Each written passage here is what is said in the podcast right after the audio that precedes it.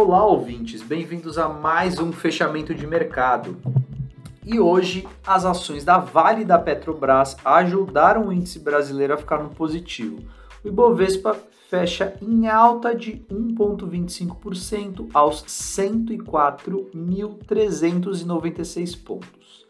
As ações ordinárias e preferenciais da Petrobras foram os destaques positivos, subindo respectivamente 5,04% e 3,48%, seguidas pelas ações da PetroRio e da Vale, com ganhos de 5,03% e 4,17% nesta ordem. As ações da Qualicorp e Rapvida foram os destaques negativos da sessão, recuando respectivamente 7,16% e 6,78%, seguidas das ações da Localweb, com perdas de 5,82%. Na política economia, o candidato à presidência Luiz Inácio Lula da Silva disse que não manterá o teto de gastos caso seja eleito. Para o ex-presidente, que lidera as pesquisas de intenção de voto, o teto limita a capacidade de investimentos do Estado.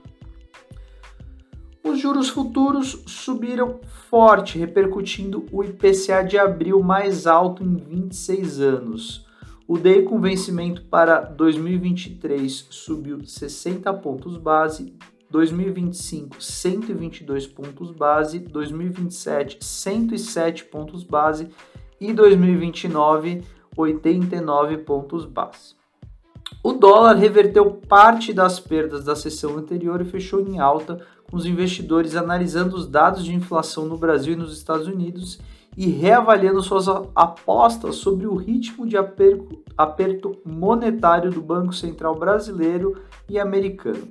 A moeda americana subiu 0,21% a R$ 5,14.